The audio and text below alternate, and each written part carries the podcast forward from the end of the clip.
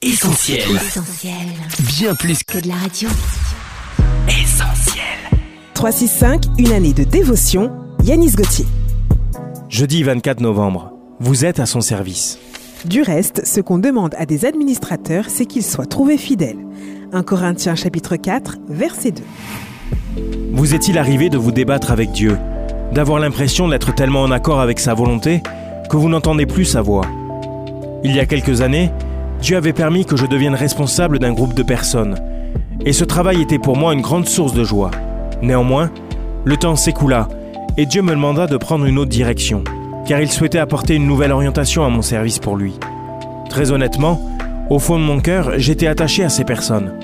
Alors inconsciemment, j'ai résisté à Dieu. Mais c'est alors que ma satisfaction d'hier a été remplacée par l'insatisfaction, et que mon havre de joie s'est transformé en désert spirituel.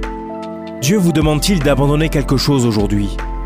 Les décisions qu'il nous demande de prendre nous paraissent parfois si incompréhensibles que nous en arrivons à lui dire ⁇ Cela fait cinq années que je travaille pour cela.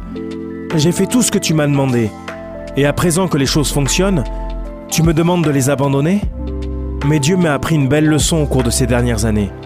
C'est que tout lui appartient. Il est donc inutile de nous ériger en propriétaires de son œuvre. Nous en sommes juste les administrateurs. Et quoi qu'il nous demande, nous devons rester fidèles à ses directives.